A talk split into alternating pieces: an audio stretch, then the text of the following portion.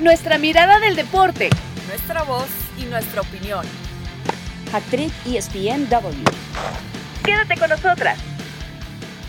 Eh, lo primero que, me gustaría decir y aclarar es que yo eh, nunca me he querido ir de, Real Madrid, siempre he querido continuar aquí, ese siempre ha sido mi propósito y, mi mentalidad. El tema económico nunca ha sido un problema conmigo. Yo quería dos años, el club me, daba uno. Llegado a este punto, esta situación, en las últimas conversaciones, charlas, eh, podéis denominarla o llamarlo como queráis, acepto la oferta con la bajada de salario y se me dice que, que, ya no hay oferta. Bienvenidos a esta nueva edición de Hat Trick. Carolina Padrón, Cari Correa y Cristina Alexander, porque vaya que está calientito el tema de Sergio Ramos, está calientito el tema que si el Chicharito, que si Rogelio Funes Mori, que por cierto ya salió la, la prelista para eh, la Copa Oro y se encuentran esos dos nombres, pero Mejor eh, empiezo saludándolas eh, con este tema también. Caro, eh, estás triste, ¿verdad? Con lo de Sergio Ramos. sí, no, me encantaría decir que estoy sorprendida, pero no es así, porque visto lo visto del pasado reciente con Florentino, ni, siquiera pasado reciente, nos podemos ir más atrás y recoger nombres que, que les pasó más o menos lo mismo, ¿no? A íconos madridistas que de alguna manera salieron por la puerta de atrás. Yo lo que no entiendo porque mucha gente empieza, no, pesetero, que él, quería más dinero, que los años.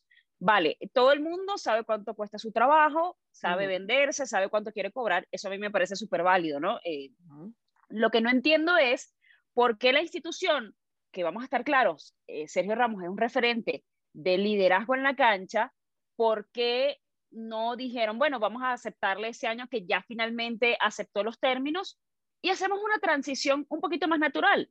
Porque sí me parece que el Madrid va a sufrir mucho. Es que hemos visto cuando Ramos no estaba, cuando estaba lesionado, era un desastre, y era un desastre más allá de lo que ofrecía en el campo el Real Madrid. Creo que Sergio Ramos eh, es ese líder, es ese capitán realmente que ejerce dentro y fuera, y bueno, yo creo que lo va a resentir mucho el Real Madrid. Ya eso lo hemos visto, Cari Correa, esto es un pasado reciente.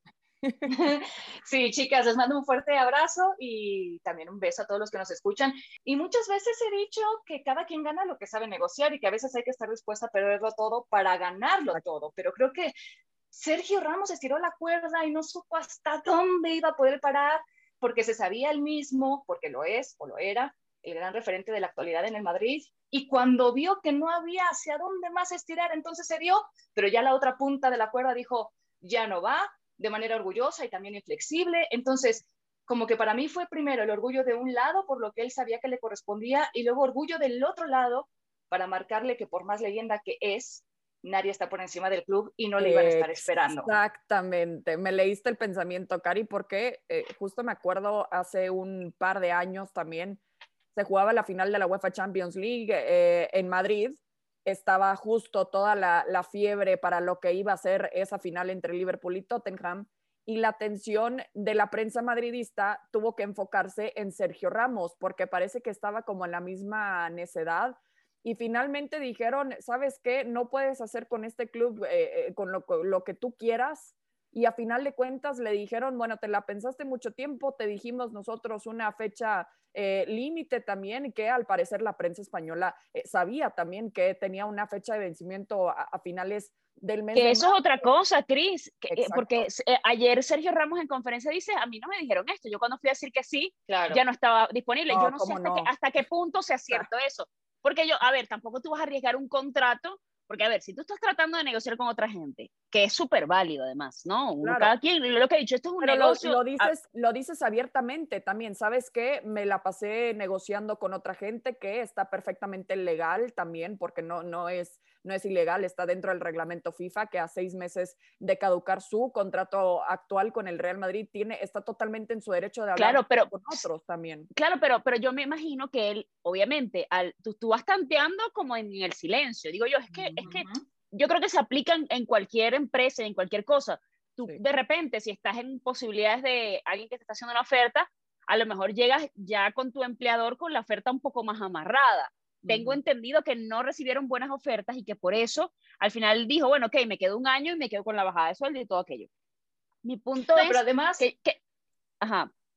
No, pero además, eh, yo he escuchado también este par de días que que consultan como por qué Sergio Ramos y de todos modos iba a aceptar esa propuesta que le puso Florentino sobre la mesa, ¿por qué no lo hizo desde antes? ¿Por qué dejó pasar tanto tiempo hasta que ya iba a caducar su contrato? Bueno, eso dice alguien que nunca ha estado evidentemente en una negociación, porque ahora resulta que debes de tomar lo que está en la mesa sin valorarlo primero con tu familia, sin platicarlo con tu gente, sin estudiarlo con tu abogado. Es un proceso que lleva tiempo y Ramos lo explicó. Veníamos de un año de pandemia complicado, se le presentan las lesiones y el equipo estaba peleando Liga y Champions. Y para cuando que dice que sí, le dicen que, ya no existe la oferta. Que no diga que el tema fue por tiempo, que no diga que el tema fue porque él quería dos años en lugar de uno, que sea al 100% honesto, ¿saben qué? Yo quería más dinero, porque no tiene por qué eh, también ocultarlo. Decir, es muy difícil aceptar, reconociendo que estoy en mis últimos años como futbolista, aceptar un sueldo más bajo de lo que ya estaba ganando, quizás pensando en que un equipo como el Paris Saint Germain, que sabemos que está sondeando, que se ha dicho también del tema del Manchester City, entonces que sea también frontal. Lo platicábamos eh, también el, jueves en fuera Sí, pero, hasta, que, hasta qué punto lo, podía ah. perjudicar en la negociación, o sea, eso también es otra cosa. Sea, yo, yo creo que, a ver, el Madrid no, yo creo que se confió, punto. Se confió, sí, pero podría ser, pero también yo creo que él no sintió por la relación que tenía con Florentino que eso le iba a pasar. Claro. Porque yo creo que, e, y además, a ver, un poquito de sentido común en el, en el, en el sentido, valga la redundancia, de ver lo que le pasó a Iker, de ver lo que le pasó a Raúl, de ver lo que le ha pasado a tanta gente. Y Florentino no sabe, esta temporada. Florentino no sabe manejar esas situaciones porque no quiere quedar como el villano pero quedó como el villano. Para mí quedó como el villano. Exacto, pero por eso, por eso maneja las situaciones de esta forma, de que bueno, fue su culpa, no quiso llegar a un acuerdo, yo hice todo lo que pude, por eso no quiso él correr, dejar ir a Zinedine Zidane hasta que él decidiera irse. Eh, entonces, pero, pero por ejemplo, fíjate, eh, es como cuando tú te quieres ir de un sitio y, el, el, empleador te hace la vida imposible para que tú renuncies. Pero de alguna manera tú dices, ok, yo me fui, pero te están echando de alguna manera. Para mí, lo, para mí lo echaron, para mí lo echaron. Te están invitando a irte. Sí, sí, sí, amablemente, Mire, ahí está la puerta para cuando quiera, la dejamos entreabierta, no tiene cantado. Sí. que nunca mejor dicho. Pero adelante. Nunca mejor dicho, Cari, ese es el tema. Eh, pues ya saben que creo que eh, yo también coincidiendo con Caro, creo que le hubieran dado ese proceso de dos años, porque las leyendas no caen de los árboles y miren todo lo que han extrañado a Cristiano. De aquí a que salga un nuevo Sergio Ramos van a pasar años. Yo creo que sí pedía dos años y esa era la única diferencia, supuestamente en la negociación, porque según Ramos él ya llevaba meses comunicando que su problema no era el dinero. Entonces le das los dos años con el entendido de que después de eso se va le das tiempo de encontrar acomodo o tú mismo como club se lo buscas pero y mientras trabajas en ese proceso de transición formando nuevos ramos o estaba dando, estaba dando todavía el 150% que estábamos acostumbrados a ver de Sergio Ramos Caro. Mira, lo que pasa, lo que, o sea, no, porque se lesionó y parte de la temporada no la pudo jugar. Eso es evidente y eso parte por la edad. Pero yo siento que también hay otras cosas que te aporta Sergio Ramos más allá de eso. Y cuando está en la cancha, se la deja todo. Obvio, hay otras decisiones y, otros temas, por ejemplo, de que lo pusieran eh, eh, a enfrentar al Chelsea que no estaba al 100% y se vio que el rendimiento no era el mismo. Pero, señores, viene de una lesión, estás forzando su regreso, porque, y lo estás forzando porque tampoco tienes más opciones, porque es la opción que, tenías disponible, digamos, de, de todas la mejor que tenías, incluso sin estar al 100%. Entonces yo creo que se confiaron un poquito por allí. A mí me parece que, va a suceder como cuando se fue Cristiano. Y, eso es lo que me refiero al tema y lo que dice Cari, es que no crecen las leyendas en, los árboles. Entonces cuando tú maltratas a una leyenda, después tienes problemas en la siguiente temporada, cubriendo ciertas cuotas, vaya usted a decir goles, defensa, eh, etcétera, eh, cuotas humanas que, de, de dinámicas que ya están establecidas en el vestuario. Entonces cuando tú sales de esa dinámica y sacas a una persona de eso, obvio el equipo va a sufrir. ¿Quién va a ser el capitán? ¿A, quién, ¿A quién vas a poner? ¿A quién le vas a poner el Barcelete? Que, que va a tener ese ímpetu y esa, esa personalidad que tiene Sergio Ramos. Ese es mi punto. O sea, yo, ¿por qué? Al final, si al final te dijo un año, ok, ¿por qué te pones con ese tema del orgullo? No, ya, ya se acabó la oferta. Qué, qué ridículo O sea, a mí me parece como, Los dos, ¿eh? como, como por como ser juego- inflexible. Como un juego de niños también, eh, co- como, lo hacen ver. No, es que tú me dijiste, es que yo y no, y ve- llevo tanto tiempo. No, pero Ujú. bueno, te voy, a te voy a dar chance, pero te voy a poner una fecha límite. Como dice Cari, es importante y eh, en eso estoy totalmente de acuerdo, que necesita tiempo también para platicarlo con su familia, para platicarlo con la gente que lo rodea también profesionalmente, para ver qué es lo que realmente le conviene, porque no es una carrera que apenas va empezando, es una carrera que ya le tiene, le tiene poco tiempo y luego se le criticó que porque le dio eh, prioridad a la selección de España y que de ahí se lesionó. Pero ¿qué esperas? ¿Que no participe con España entonces? Porque ahí también le ha dado bastante. Entonces se me hace pues bastante mala onda cómo acaba su carrera con el, con el Real Madrid de esta forma y desafortunadamente para Florentino es algo del que ya está acostumbrado bajo su mando también después de tantas leyendas realmente y yo no sé cómo lo ven ustedes, eh, Cari, pero para mí este es el último ídolo en irse del club, porque por más que juegue bien Karim Benzema, mm, yo creo que los madridistas no lo pintan, al menos todavía, como una leyenda. Y no lo sienten tan propio como ese lugar que se había ganado Sergio Ramos, porque también al mismo tiempo se sumaba el impacto que había tenido a nivel selección. Eh, eh, ha sido el capitán, el líder, leyenda, histórico, pero el hombre de la décima, el autor de El 90 y Ramos, es uno de los Sí. grandes de la historia del madridismo. Y sumándome también a lo que venían diciendo acerca de la edad o el rendimiento, pues es entendible que con los años ya no es el más veloz ni es el más sano, porque toda su salud, con el nivel de desgaste que Ramos eh, entregó siempre, hoy le empieza a pasar factura. Y creo que eh, justo para los dos años que él pedía, sí que tenía para rendir. Tiene 35 años y a esa edad en otras épocas ya estaban los jugadores para anunciar retirada. Hoy a esa edad siguen levantando la mano. Mirar a Luis Suárez, que el Barcelona lo dio por Sí. acabado, va y les gana la liga. Zlatan, que a los 39 está regresando buen con su selección. Y qué, y qué buenos ejemplos esos para verse en los errores ajenos también. O sea, de, a ver, ve lo que le pasó al Barcelona. Que además el Barça me parece irónico, que no me quiero meter mucho en el tema porque no es el punto del día. Pero fíjate que lo que le pasó, deja ir a Suárez, Suárez va, aporta para ganar la liga y resulta que contratan al Kun Agüero más o menos la misma edad. Entonces tú dices, ¿cuál es el criterio? ¿El criterio cuál era? El tema del- de la plata. O sea, entonces también hay que sincerarse un poquito y, y la relación en cuanto a lo que me cuesta Sergio Ramos más lo que me aporta y lo que voy a perder sin Sergio Ramos. Porque si se resiente, el club se va a resentir evidentemente. Entonces, esa, esa, entiendo la premisa de que el club está por encima de, por supuesto, pasan los jugadores y el club siempre va a estar allí y va a ser un club glorioso.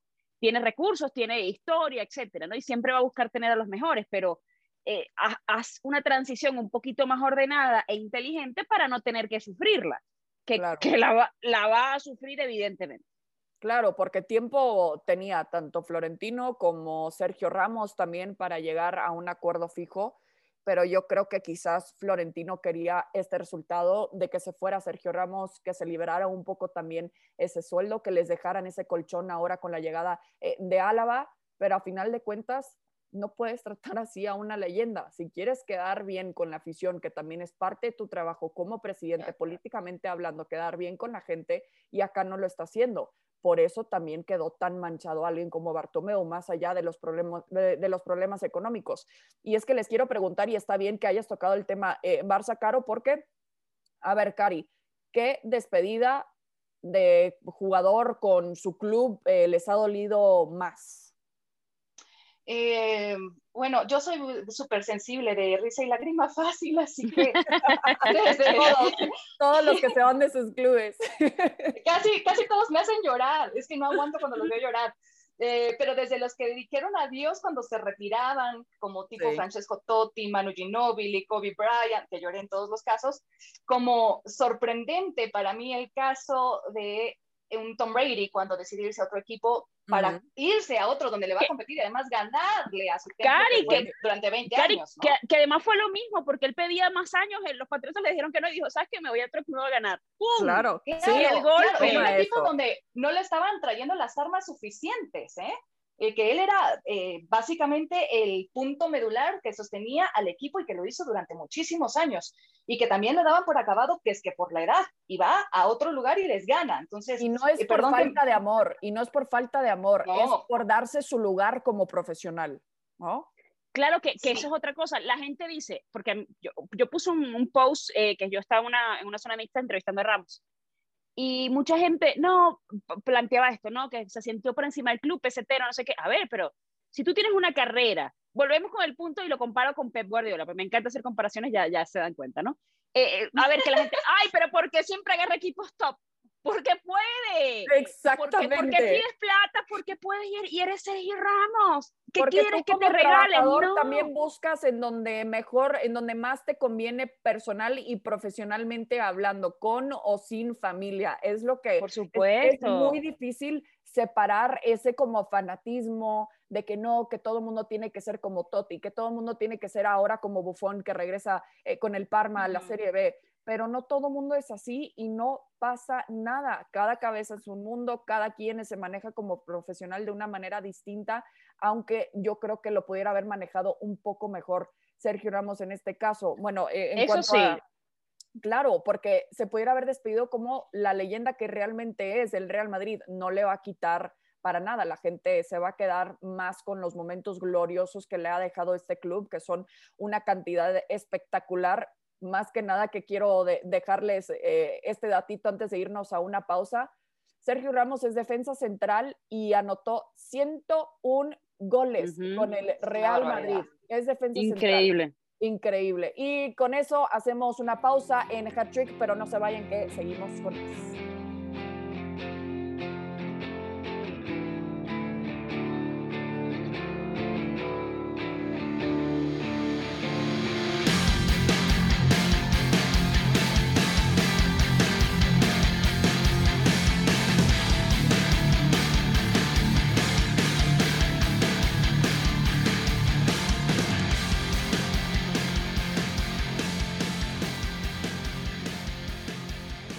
Luego lo de la prelista, como, como lo mencioné en inglés, obviamente siempre es, es, es un honor el que tu nombre aparezca en, en cualquier lista, lista en la, en la, selección, pero como bien lo dije, todavía es una lista, creo que todavía falta mucho para ver y decidir es que cuando llegue la lista eh, definitiva y cuando llegue la lista definitiva obviamente podremos hablar del tema si, si mi nombre aparece allí. Este, Coltata no, no, no, no ha hablado para nada. Qué bueno que sigan con nosotros en esta edición de Hat Trick. Somos Cristina Alexander, Caro Padrón y Cari Correa CCC. Y a ver, vamos a hablar de este tema que está bastante picante. Ya escuchábamos ahí a Javier Hernández hablar en conferencia de prensa que básicamente sí es un honor estar en la prelista que ya oficialmente lo está para la Copa Oro. Al lado eh, de él, más bien en la lista de los delanteros, también aparece Rogelio Funes Mori, ya que la FIFA autorizó eh, su participación eh, con la selección mexicana. y dijo que no ha hablado con Gerardo Martino y básicamente le dejó, Caro, ahí la pelotita votando también al Tata Martino. ¿Cómo ves al menos las declaraciones de, del Chicharito? Eh, muy comedidas. Yo siento que estamos en una fase en donde, de maduración del chicharito, uh -huh. eh, donde vemos un chicharito, por lo menos es la, la, impresión que yo veo después de tanta cosa que ha pasado con la prensa, sí. lo veo como más en paz y más comedido, como buscando ese punto zen, que me parece importante, ¿no? A nivel personal. Pero más allá de eso, yo sí siento que a él lo meten en la prelista como por calmar un poco las aguas. Yo sí tengo mucha duda de que realmente vaya a yo estar también. en la lista de la Copa Oro. Yo creo que eso no va a pasar. Y yo creo que fue un poquito más como por, ok, la prensa me tiene loco en las conferencias y, y cada pregunta en torno, incluso a Carlos Vela, ayer le, le, le hacían una, una, entrevista y le preguntaban por la próxima incorporación de Javier, que qué pensaba, y él decía, tampoco quiso como meterse a opinar, porque realmente sabemos que pasó algo, sabemos que hubo una indisciplina, sabemos que fue a punta lo de Nueva York, pero cuando ves otros, otros personajes involucrados en el mismo, eh, en el mismo punto, que ya de alguna manera, no, lo voy a decir así, aunque suene un poquito exagerado, recibieron el perdón de la selección porque se hace la distinción con Javier. Entonces, claro, hay cosas que no sabemos, pero tampoco nos las cuentan. Y entiendo que no las cuenten porque son cosas de selección, de fútbol, de camerino, que no se deben, para mí, ventilar, ¿no? Eso, eso hay códigos en el fútbol. Pero yo siento que no va a pasar, que no lo van a llamar. Y según nos dicen, por ejemplo, reporteros como John Sutcliffe, que saben que está súper dateado de selección, que tiene insiders, aparentemente los jugadores tampoco quieren que lo llamen. Entonces hay que ver qué fue lo que sucedió y, que, y cuál fue la gravedad del asunto también. Claro, porque a lo mejor está cuidando este tema también el Tata Martino, que quizás eh, Javier Hernández no le conviene en cuanto a tema de vestidor. yo entiendo que son temas delicados por más o menos lo que sabemos que sucedió, por lo que se interpreta, lo que se especula que está, eh, entre comillas, vetado el chicharito, Cari, pero también es difícil no especular al respecto, si es que no lo dicen un poco claro. Eh, para ti, ¿cómo debería de manejar esta situación, al menos el Tate Martino, ante la prensa para ya no hacer tantas preguntas? A ver, lo platicamos hace apenas unos minutos con el caso de lo sucedido entre Sergio Ramos y el Real Madrid, que el orgullo mata muchas valiosas oportunidades. Está claro que en el caso de Javier Hernández y selección el conflicto por lo sucedido extra cancha eh, es real y ambas partes deberían de bajar del orgullo y sentarse a hablar, limpiar el espacio, ambos lados reconocer que se necesitan, que sea entonces un ganar-ganar para ambos y así ganamos todos también, porque hoy Chicharito da como la impresión, eh, como decía Caro, de que gracias a todo lo que ha vivido con la prensa, yo le agregaría también con la vida, eh, poco a poco y a manera de tumbos va dándose cuenta de que quizá estaba medio desorientado perdiendo el camino, generándose enemistades, pero mala relación con eh, la prensa, con el propio equipo. Y entonces de repente lo vemos una temporada fatal con la MLS y para esta regresa y dice, voy a recuperar mi mejor nivel, y eso incluía desde el peso, ¿no? Los kilogramos. Eh, voy a recuperar mi mejor nivel para, para, para otra vez volver a tener mi lugar en selección mexicana. Y comienza la temporada en plan goleador. Y sé que me dirán algunos, bueno, pero es que es la MLS. Bueno, de todos modos, es donde está y es donde golea. Y hoy, claro, de por donde supuesto. más está adoleciendo la selección mexicana es de alguien. La delantera, sí. Exactamente, es la delantera, alguien que te genere opciones de gol y que los ejecute. Y entiendo perfectamente que el Tata Martino eh, se muestre molesto por las voces que señalan que México no tiene un 9. Es evidente que no ha encontrado una alternativa eficaz o que simplemente eh, le convenciera ante la ausencia de Raúl Jiménez, porque de esos 61 goles de selección en la era del Tata, el 30% habían llegado por Raúl Jiménez, ya sea como autor o como asistencias. Y, en las últimas cuatro fechas FIFA, y Alan Pulido ha, estado un poco complicado no, es que no se han hecho presentes en el marcador. No, y, además que para, mí, para mí sí hay una enorme diferencia con mucho respeto entre Raúl Jiménez y el resto, ¿no? Pero no tienes otro Raúl Jiménez, entonces, y no sabemos si ha nacido o, o, en, qué, en qué barrio de México está jugando en este momento, porque no existe, básicamente. Ojalá que, por supuesto, la historia seguramente dará otro jugador de esa calidad, pero en la calidad y en el punto en el que estaba Raúl, pues no hay otro. Y yo sí siento que a veces nosotros, a ver, uno, son cosas, es fútbol.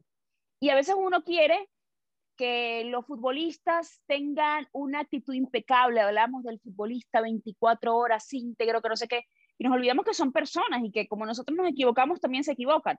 Solo que obviamente el Javier Hernández, no estoy justificando temas de indisciplina, pero yo sí creo en segundas oportunidades y sobre todo lo que dice Cari, a ver, si sabes que me necesitas y yo quiero ir, a ver, todo el mundo ha dicho, ¿por qué no lo habrá llamado el Tata Martino? ¿Por qué Javier no agarra el teléfono, por ejemplo, y llama al Tata Martino? O llama a compañeros de selección, llama a Andrés Guardado, por ejemplo, que es el, capitán del equipo. No sé, yo siento que hay maneras y modos, eh, a veces uno o, hay figuras que, que, dicen, no, este es mi estatus y yo de aquí no me bajo, a mí me tienen que llamar. A ver, a ver si no, hay que, hay que cambiar un, café con el Tata Martino cuando tiene claramente cero intención de participar con la selección mexicana. Yo creo que también por ahí puede existir un cafecito también en Los Ángeles y que mate el Tata Martino dos pájaros de, de un tiro. También, digo, se me hace un poco como extraño pensar en un futbolista que eh, que le marque al, técnico directamente, pero yo quiero dar un ejemplo y, me estoy acordando en este momento también que hemos visto casos también, por ejemplo, en, Tottenham, en lo que habíamos eh, en la serie también eh, documental con José Mourinho, que un jugador va con él y le dijo, a ver, ¿qué está pasando? ¿Por qué no estoy jugando? Quiero saber cuál es la situación también directo y es mucho mejor, digo, personalmente, y, y es, esa es mi opinión, encarar este tipo de problemas, solucionarlo, porque siento que se tardarían media hora en solucionarlo, una hora. Bueno, Cris, pero él sabe, él sabe, el chicharito sabe lo que pasó y pues, obviamente ahí no existe la, oye, ¿por qué no me has llamado? Él sabe por qué no lo han llamado, entonces ya creo, bueno, pero entonces, Caro, pero entonces Caro ya sabe perfectamente lo que tiene que hacer. Eh, claro, por eso, ese es mi, ese, ese es mi punto, ese es mi punto, porque, ¿por qué no? Bájate, bájate del pedestal y, y, oye, sí, eres, eres Javier Hernández, eso te lo ganaste, no te lo ha quitado nadie, eres la gran figura. Pero y, argumentos, ¿eh? O sea, siete goles en siete partidos esta temporada. Es como la tormenta perfecta en este momento. Entonces, hazlo, llámalo, no sé si te interesa.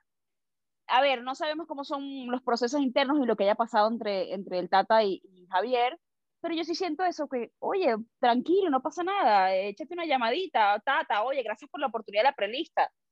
¿Sabes? Me encantaría estar en la Copa Oro. Yo creo que en el pasado a lo mejor erré en mi, en mi comportamiento. No estaba pasando un buen momento personal. Eh, estoy tratando de recomponerme, dame una oportunidad. No sé, ese sería un buen discurso, a la orden, Javier. Si te sirve, cualquier cosa. Tengo más discursos, pues, me, avisas.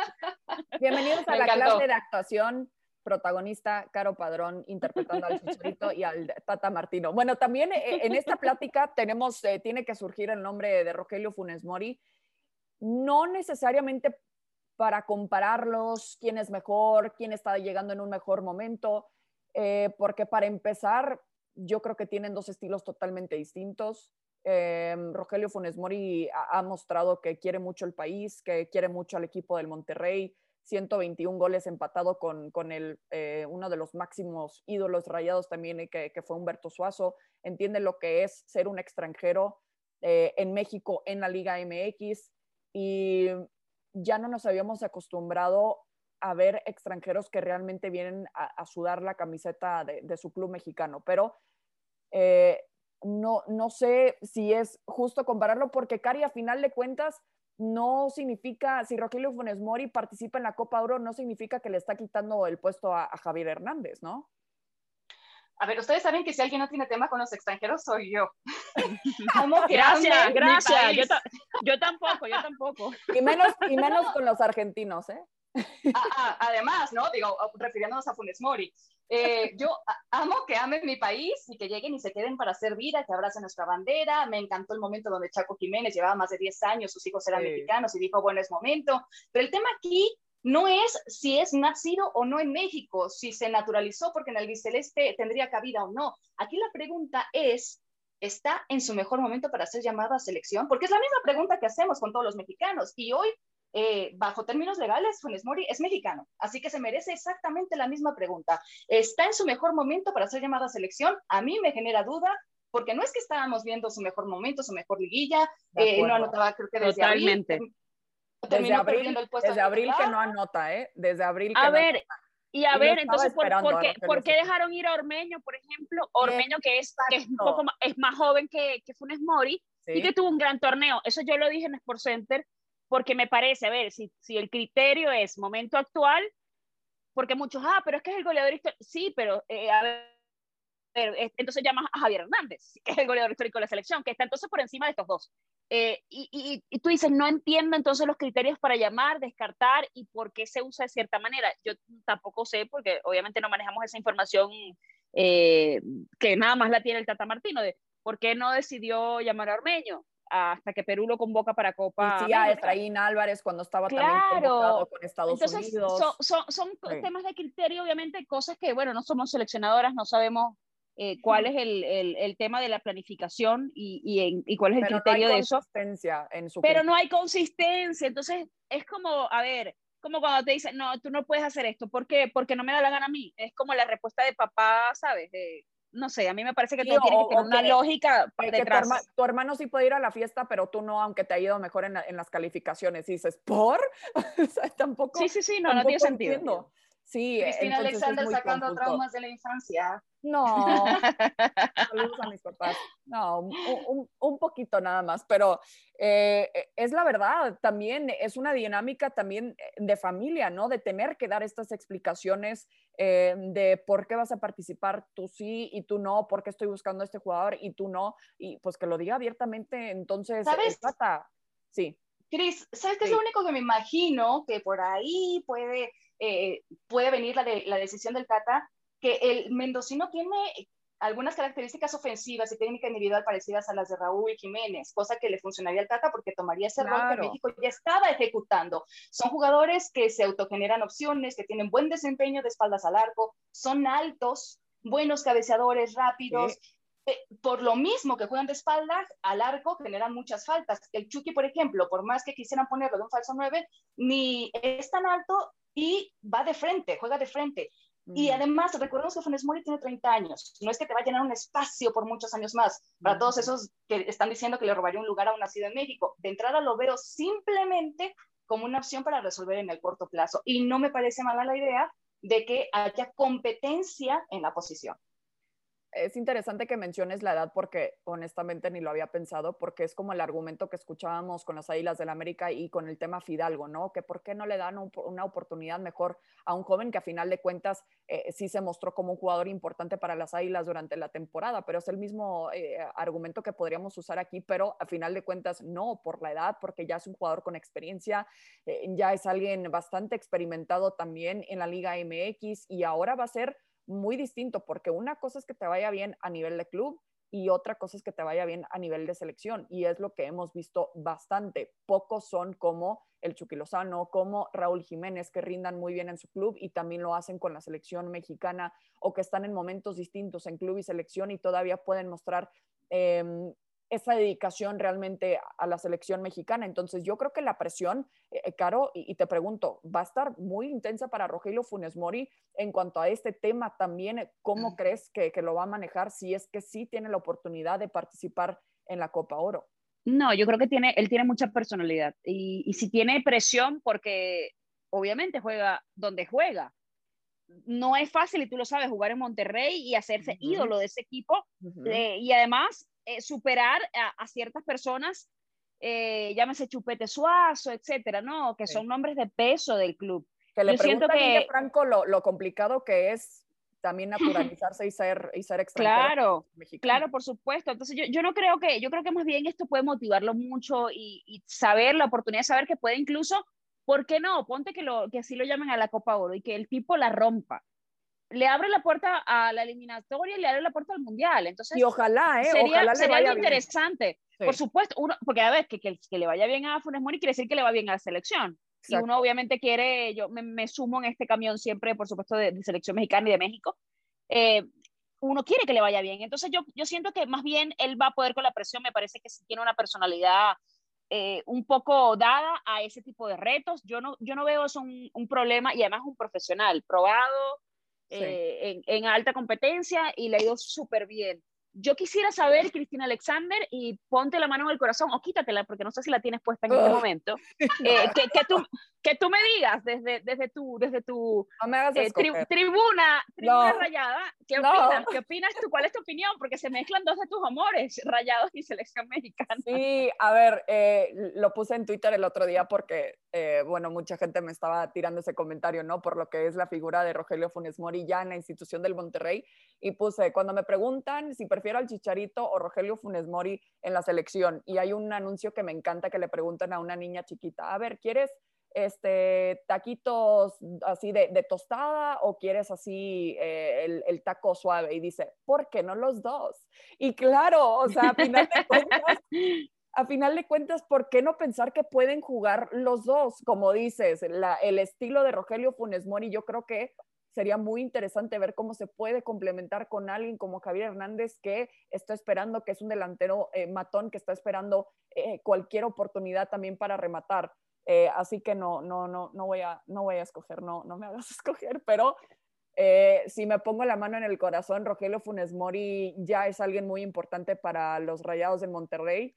He gritado mucho de sus goles, honestamente, y me quedé esperando partido tras partido que superara oficialmente los 121 goles de Humberto Suezo para poder escribir la columna.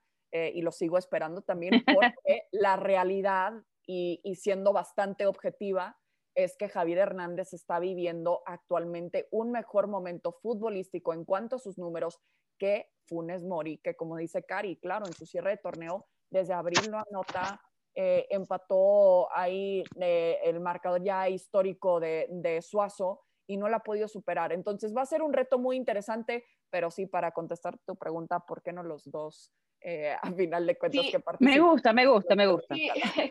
mejor, que sobre, mejor que sobre que que falte. exactamente.